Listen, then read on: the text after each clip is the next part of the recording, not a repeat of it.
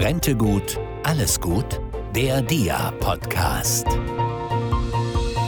Willkommen beim Podcast des DIA, des Deutschen Instituts für Altersvorsorge.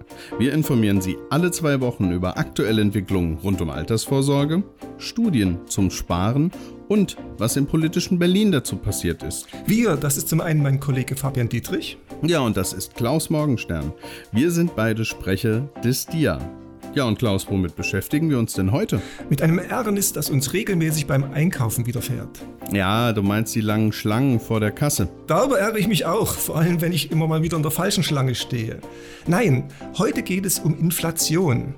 Oder anders ausgedrückt, um die Preissteigerungsrate, die dafür sorgt, dass man in zehn Jahren für 100 Euro weniger in den Korb packen kann als heute.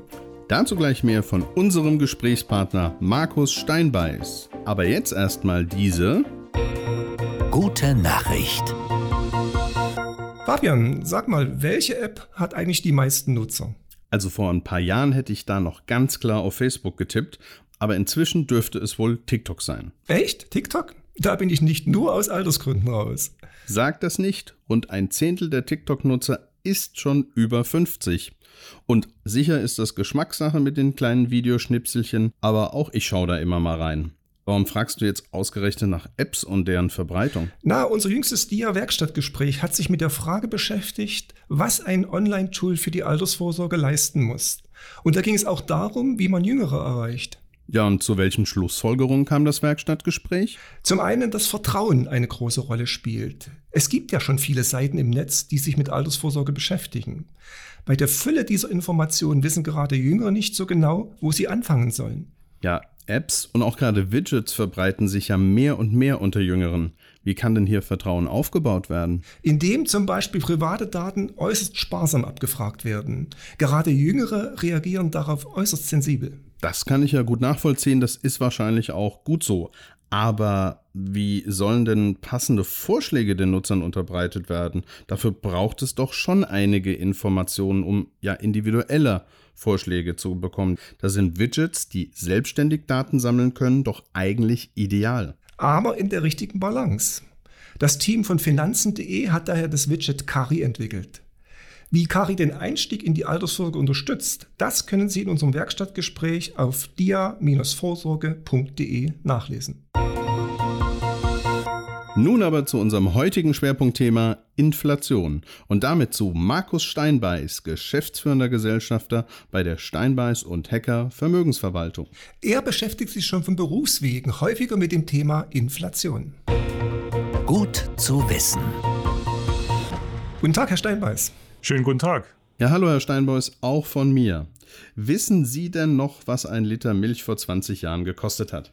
Das ist eine gute Frage. Das weiß ich in der Tat nicht. Ich glaube, ich tue mich auch schwer, den Preis heute klar zu definieren. Da muss ich, muss ich ganz ehrlich sein. Ähm, ich mache das so ein bisschen an anderen Dingen oft fest, beispielsweise Güter oder, oder Lebensmittel, die ich als Kind gerne konsumiert habe. Ich hatte vor kurzem mit meiner Tochter die Diskussion mit einer Kugel Eis in der Eisdiele. Und ähm, ich kann mich erinnern, zu meiner Jugend kostete eine Kugel Eis so in der Region, in der ich aufgewachsen bin, in der Nähe von München, etwa 25 Pfennige. Ich war völlig überrascht, dass es mittlerweile Eisdielen gibt, wo das in die 1,80 Euro Richtung 2 Euro bereits läuft. Und das ist für mich immer so ein, so ein Erklärungsmuster für meine Kinder, wie Inflation oder Geldentwertung funktionieren kann. Im Alltag verliert man ja so ein bisschen das Gefühl für die langfristige Inflation. Preissteigerungen werden ja eher kurzfristig wahrgenommen, weil zum Beispiel Gemüse oder andere Lebensmittel teurer geworden sind.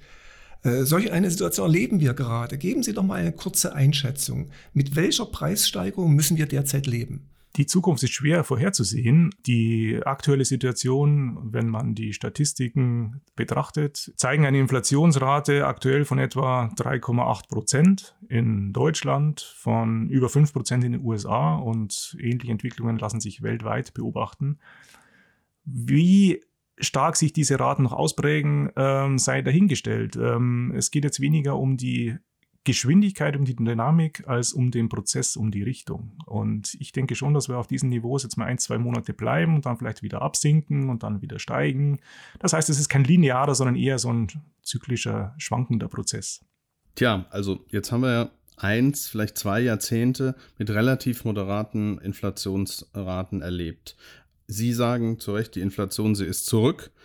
Können Sie erklären, warum das so ist? Das ist ein komplexes Thema, da könnten wir stundenlang diskutieren. Ähm, wenn man es mal von den Überschriften her angehen wollte, dann kann man unterscheiden zwischen zyklischen Faktoren, die kommen, um auch wieder zu gehen oder sich zurückzubilden, allen voran aufgrund der Covid-Krise, den Lieferunterbrechungen, den hohen Frachtraten und strukturellen Prozessen, die für uns alle viel, viel wichtiger zu beobachten sind, die uns eigentlich überzeugen könnten, sagen wir es mal so, dass wir in ein inflationäres Zeitalter eintauchen. Sie haben gesagt, es gibt verschiedene Aspekte. Benennen Sie mal den Teil, der zyklisch ist. Zyklisch ist ganz klar die Wiedereröffnung der Wirtschaft nach der Covid-Krise. Das ist ja alles nicht über eine normale Depression entstanden, dieser Abschwung, sondern der ist ja per Dekret festgelegt worden. Das heißt, die Wirtschaft wurde zugesperrt, ganz plakativ ausgedrückt und wieder aufgesperrt. Und dass das nicht reibungslos funktionieren kann, ist, glaube ich, den meisten Menschen bewusst. Insofern entstehen Lieferkettenunterbrechungen, insofern entstehen lange Lieferzeiten, Produkte und Güter werden knapp, können nicht äh, zeitgenau geliefert werden. Und das treibt die Preise, weil die Konsumenten bereit sind, für ein knappes Gut einen höheren Preis zu bezahlen. Und somit gibt es zyklische Effekte, die wir alle momentan sehen, bei den Holzpreisen, bei den Baupreisen, bei den Lebensmitteln teilweise, bei anderen Konsumgütern, die sich aber, wenn man sich die Prozesse so ansieht, wieder zurückbilden sollten in den nächsten Monaten. Das sind die zyklischen Effekte. Sie sprachen aber auch von strukturellen. Welche finden wir denn da? Ich glaube, es ist ganz entscheidend ist die Verschuldung der westlichen Welt und die Konsequenzen, die sich für die Geld- und Fiskalpolitik ergeben. Das heißt, ähm, es wird enorm viel Geld gedruckt von den Notenbanken, um Anleihen zu kaufen, um die Zinsen nahe Null oder negativ zu halten. Und es wird enorm viel Geld gedruckt von den Notenbanken, um die Fiskalpakete, die Konjunkturpakete weltweit zu finanzieren. In USA, Infrastrukturprogramme, Überweisungen, direkte Überweisungen an die Bürger in Europa, ähm, verschiedene Programme, unter anderem das große EU-Paket Next Generation Europe mit 3,8 Billionen. Das können Sie, das Geld können Sie nicht leihen alleine oder gänzlich. Sie, können, Sie finden keine Anleger, die in Gänze dieses große oder diese großen Pakete finanzieren und schon gar nicht für null Zinsen. Also müssen die Notenbanken einspringen, Geld drucken, um diese Dinge zu finanzieren. Und das erhöht die Geldmengen und das ist per se strukturell inflationär. Heißt das dann jetzt, dass wir für längere Zeit mit dieser höheren Inflation leben müssen? Ich denke schon. Also ich möchte jetzt auch keinen Schreckgespenst an die Wand malen. Also Inflation ist ja per se keine Katastrophe. Es ist eine Tendenz, die für viele Bevölkerungsschichten unschön ist besonders für die Mittelschicht und die ärmeren Schichten, weil sie doch einen erhöhten Anteil beispielsweise ihres verfügbaren Einkommens für Lebensmittel und andere Dinge aufwenden müssen. Aber es ist per se keine Katastrophe. Aber es gibt neben dieser geldpolitischen Komponente natürlich noch andere Dinge, die preissteigernd wirken. Das ist so ein bisschen die Rückgängigmachung der Globalisierung aus politischen und anderen Gründen, äh, die vielleicht nicht mehr so deflationär wirkt wie in den vergangenen 20 Jahren. Das ist ein Fachkräftemangel, der aufgrund von mangelnder Mobilität, also auch im Zuge von Ost-West-Konflikt, also USA-China entsteht oder auch durch Covid entstanden ist. Es ist das Thema ESG-Nachhaltigkeit, das letztendlich viele Produkte und Dinge des täglichen Lebens nicht billiger, sondern tendenziell mal teurer macht. Und es sind steigende Rohstoffpreise. Also es gibt viele strukturelle Anzeichen, die uns eigentlich schon davon ausgehen lassen, dass wir die Phase von deflationären oder, oder disinflationären Tendenzen in den nächsten Jahren nicht mehr sehen, sondern dass wir eher in eine strukturell inflationäre Welt eintreten. Bleiben wir doch mal beim Thema Globalisierung. Welche Rolle spielt denn China in diesem Zusammenhang? Letztendlich ist das Thema Handelskonflikt USA und, und China schon ein wichtiger Punkt. Und das hat jetzt weniger oder gar nichts mit Corona zu tun. Das war unter der Trump-Ägide schon sehr, sehr spürbar, aber auch die Jahre davor vielleicht noch nicht so populär. Aber die deflationären Kräfte, die durch den Beitritt zur Welthandelsorganisation Chinas 2001 ausgelöst wurden, bilden sich sukzessive zurück. Es gibt eine steigende Mittelschicht, die zunehmend ähnliche oder gleiche Güter nachfragt wie wir diese Gesellschaft orientiert sich um, langsam, aber strukturell deutlich um von einer eher produktivitäts- und exportorientierten Volkswirtschaft in eine konsumorientierte. Das heißt, sind alles Komponenten, die den Deflationsfaktor China verschwinden und den Inflationsfaktor China steigen lassen. Aber das ist ein ganz strukturell nachhaltiger und langsamer Prozess. Dazu zählt auch so ein bisschen das Streben nach Unabhängigkeit Chinas vom US-Dollar und der damit verbundenen zugegebenermaßen auch leichten Aufwertung des Renminbi, also der chinesischen Währung. Und das, wenn das der größte Exporteur der Welt tut, nämlich seine eigene Währung aufwerten, dann wird es für die Importeure in, in der restlichen Welt ein Stückchen teurer. Und das sind so, so diese Punkte, die ein Mosaiksteinchen sind äh, in diesem Prozess, den ich gerade beschrieben habe. Jetzt haben wir über die Ursachen geredet, schauen wir mal auf die Folgen. Ähm, beim Einkauf ist das, glaube ich, jedem klar. Es wird halt einfach teurer. Aber welche Konsequenzen hat das denn über auch gerade lange Zeit bei Sparprozessen? Also gerade auch bei unserem großen Thema Altersvorsorge. Wie, wie sieht es da aus? Ja, wenn man es auf einen Nenner bringen will, man darf kein Gläubiger sein, sondern muss Eigentümer sein von Dingen. Also nicht sparen, sondern investieren. Das ist der ganz einfache Nenner in einer inflationär geprägten Zeit. Das heißt, das Versprechen von Zinsen ist nicht mehr viel wert. Sie sind ja auch mittlerweile nominal verschwunden. Der Anleger muss immer davon ausgehen, dass er kein Zinsniveau mehr erzielen kann, das ihn vor Inflation schützt. Das heißt, das Zinsniveau liegt, und es liegt übrigens schon seit längerem, nachhaltig unter dem Inflationsniveau. Und das bedeutet für den Anleger nichts anderes als eine, einen sukzessiven Verlust an Kaufkraft, als einen sukzessiven Verlust seiner Vermögenswerte. Und wenn man es aggressiv formulieren will, ist es letztendlich eine reale Enteignung.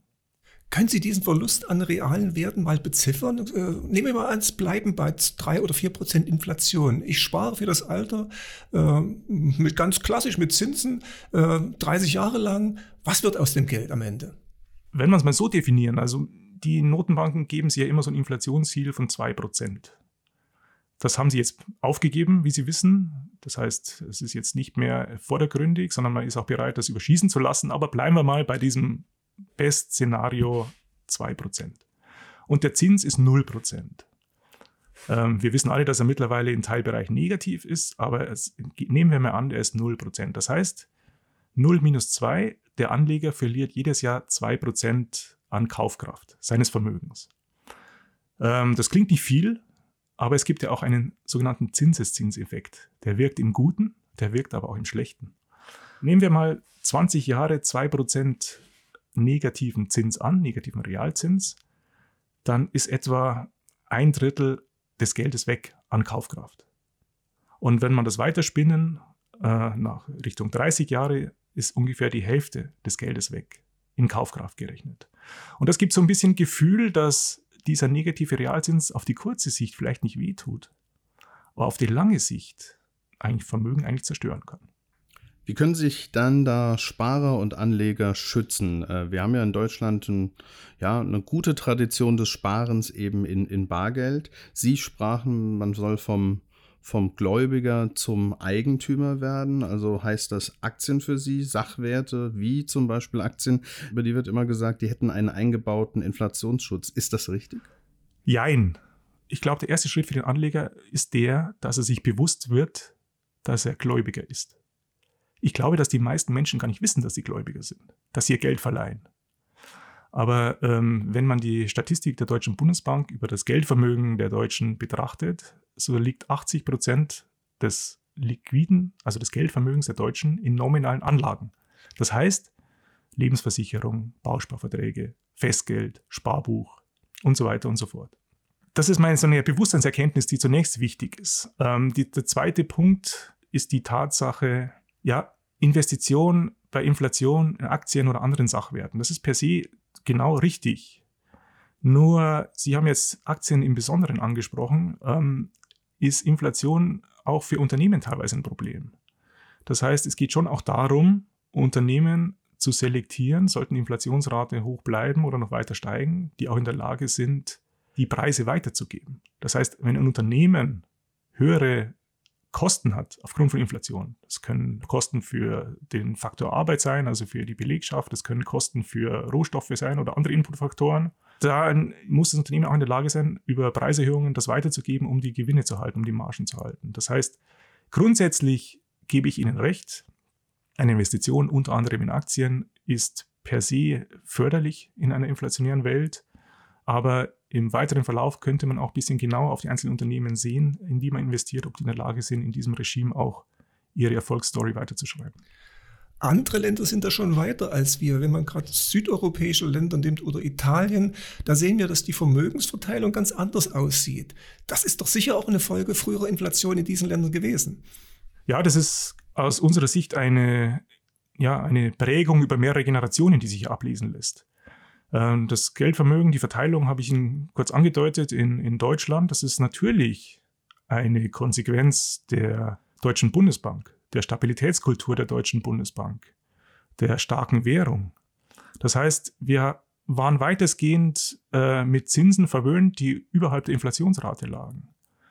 Äh, es war für Generationen nicht falsch, sein Geld auf Festgeld, Sparbuch, äh, Lebensversicherungen, Anleihen und so weiter zu verteilen. Das Geld war weitestgehend sicher. Es war schwankungsarm und ich habe als Anleger, als Sparer in dem Fall Zinsen erzielt, die überhaupt Inflationsrate waren. Mit anderen Worten, ich habe mein Vermögen real erhalten. Wenn Sie andere Länder ansehen, und da sprechen Sie vielleicht auch die südeuropäischen Länder an, ähm, wenn Sie sich die, die Vermögensaufteilung in Italien, Spanien ansehen, dann sieht das genau anders aus. Die sind genau anders geprägt aus der Historie.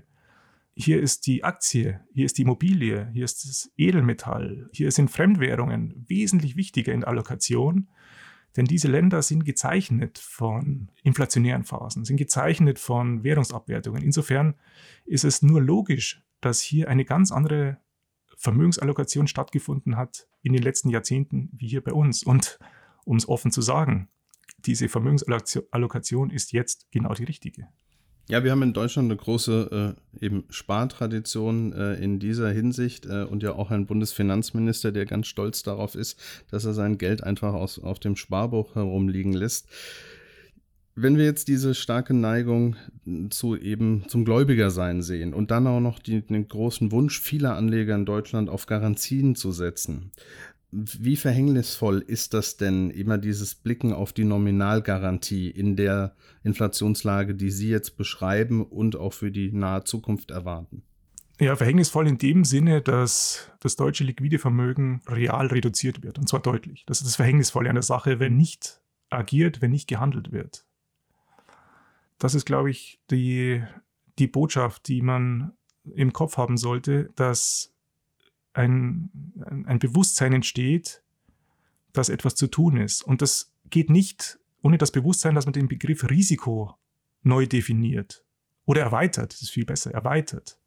Was ist das Risiko? Wenn Sie heute als Anleger oder Sparer, wenn Sie heute ein Portfolio aus Sachwerten äh, sich als Altersvorsorge oder als Kapitalanlage zusammenstellen, bestehend aus Immobilien, aus Aktien, aus Edelmetallen, aus Rohstoffen, oder wenn Sie das Geld auf Festgeld oder Sparbuch legen. Das heißt, mit Ihrem Sachwerteportfolio haben Sie eine wesentlich höhere Wahrscheinlichkeit, wenn man die Historie betrachtet, dass Sie Ihr Kapital real erhalten können. Vielleicht wird es mehr, aber haben, bleiben wir mal, Sie haben eine gute Wahrscheinlichkeit, dass Sie Kapital real erhalten können. Sie müssen aber auch Schwankungen ertragen. Und das ist das Risiko. Das Risiko der temporären Schwankungen. Während Sie auf der anderen Seite jemand haben, der weiß am Sparbuch, wenn wir bei den 2% negativen Realzins bleiben von vorhin, der weiß, er verliert jedes Jahr 2%, aber es schwankt nicht. So, was ist Risiko? Wer trägt mehr Risiko? Der eine weiß, es schwankt temporär, aber er hat die hohe Wahrscheinlichkeit, dass er sein Kapital erhalten kann, real.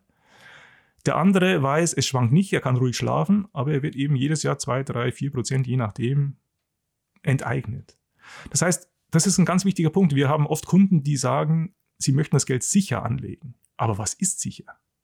Ich glaube, wer heute sein gesamtes Vermögen auf dem Sparbuch, Festgeld oder sonstiges hat, der ist extrem stark im Risiko, weiß es aber gar nicht.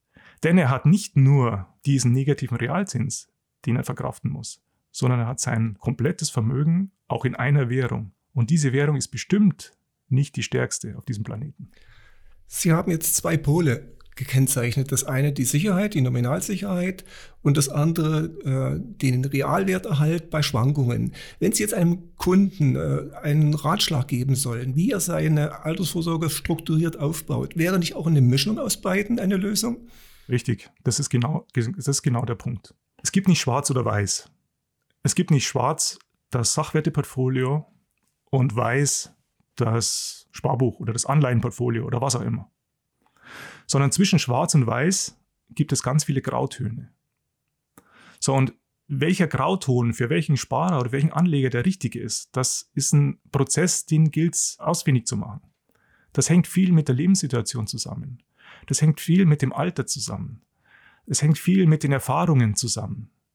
Aber das hängt entscheidend damit zusammen, welche Schwankungen kann ich als Anleger ertragen.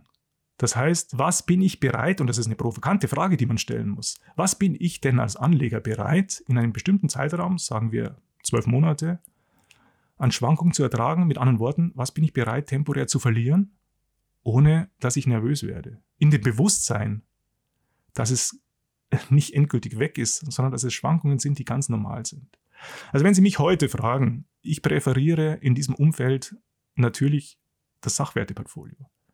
Auf der anderen Seite haben sie null oder geringe Zinsen, also sie haben Risiko. Sie geben das Geld einem Gläubiger und bekommen keine Zinsen dafür. Die nominalen Anlagen, wenn sie gut gewählt sind, wenn sie gute Schulden haben, wenn sie eine gute Struktur haben, sind sie in der Lage, vielleicht so ein bisschen weniger Schwankungen in ihr Vermögen zu bringen. Und für unsere Kunden ist es und auch in den Gesprächen mit Neukunden ist es immer entscheidend, wie sieht das Risikoprofil und die Risikotoleranz des Kunden aus und danach bemisst sich die Allokation in Sachwerten.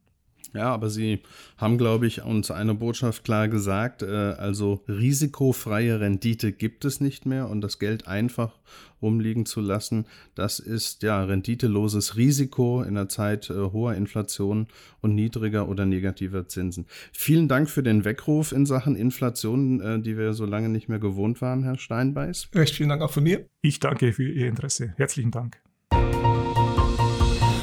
So, Fabian, was bleibt? Ja, bei mir schon ein kleiner Schock, was äh, die Inflation angeht. Und ich werde auf jeden Fall demnächst mal ausrechnen, mit wie viel Kaufkraftverlust ich denn dann in diesen naja, etwas mehr als 25 Jahren bis zur Rente rechnen muss. Na, auf jeden Fall ein ganzes Stück mehr als in meinem Fall. Aber wie ich dich kenne, hast du einen ordentlichen Aktienanteil in deiner Altersvorsorge und damit auch den beschriebenen Inflationsschutz. Ja, da hast du schon recht. Aktien haben mich schon immer interessiert und auch für die Altersvorsorge. Aber ob der Aktienanteil ausreicht, ja, das wird die Zukunft zeigen. Apropos Zukunft, was steht denn für den nächsten Podcast auf dem Programm?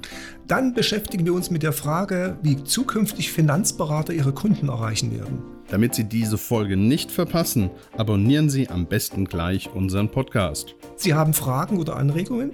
Schicken Sie uns eine Mail an info@dia-vorsorge.de. Wir hoffen, es hat Ihnen gefallen. Und scheuen Sie sich nicht, uns weiterzuempfehlen. Bis dahin bleiben Sie im Dialog und sorgen für das Alter vor.